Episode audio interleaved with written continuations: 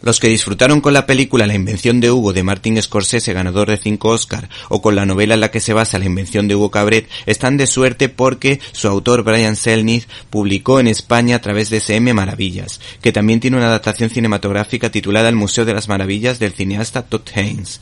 Se trata de una novela gráfica que combina ilustraciones con páginas muy bien escritas, como si de un libro al uso se tratara, es decir, la historia de Rose, que solo se cuenta mediante imágenes, mientras que la historia de Ben está narrada de modo convencional, con lo que estas dos historias se van entrelazando hasta coincidir en un momento determinado.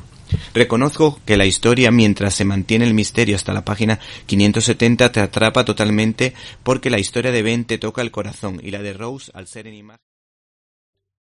¿Te está gustando este episodio? Hazte fan desde el botón Apoyar del podcast de Nivos. Elige tu aportación y podrás escuchar este y el resto de sus episodios extra. Además, ayudarás a su productor a seguir creando contenido con la misma pasión y dedicación.